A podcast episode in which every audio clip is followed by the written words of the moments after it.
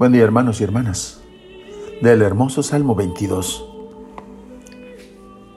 Ciertamente el significado definitivo del Salmo solo lo podemos entender a la luz del Nuevo Testamento. Jesús es la persona que confía en Dios y camina por sus sendas. Aun en medio de las dificultades, hasta entregarse en la cruz. El Padre le ha devuelto la vida y le ha sentado a su mesa introduciéndole a su casa. Pero asimismo Jesús es el gran pastor de las ovejas, como le llama la carta a los hebreos, o pastor supremo, como le llama San Pedro. En su primera carta, en el capítulo 2, versículo 25,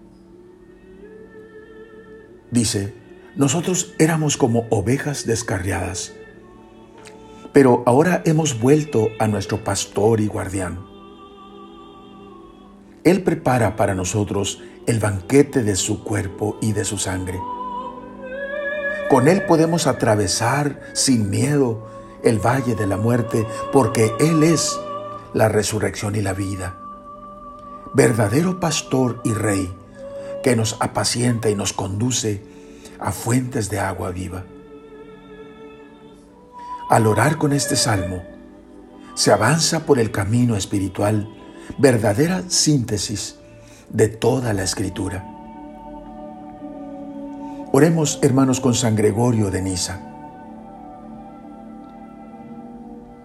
¿Dónde pastoreas, pastor bueno? Tú que cargas sobre tus hombros a toda la grey. Muéstrame el lugar de tu reposo. Guíame hasta el pasto nutritivo. Llámame por mi nombre, para que yo escuche tu voz y tu voz me dé vida eterna. Muéstrame, amor de mi alma, dónde pastoreas te nombro de este modo porque tu nombre supera cualquier otro nombre y cualquier inteligencia. Este nombre expresa tu bondad y expresa el amor de mi alma hacia ti. ¿Cómo puedo dejar de amarte a ti que de tal manera me has amado, que nos has entregado tu vida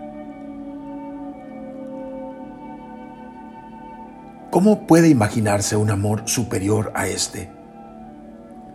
El dar la vida para mi salvación. Amén. La bendición de Dios Todopoderoso, Padre, Hijo y Espíritu Santo, descienda sobre ustedes. Amén.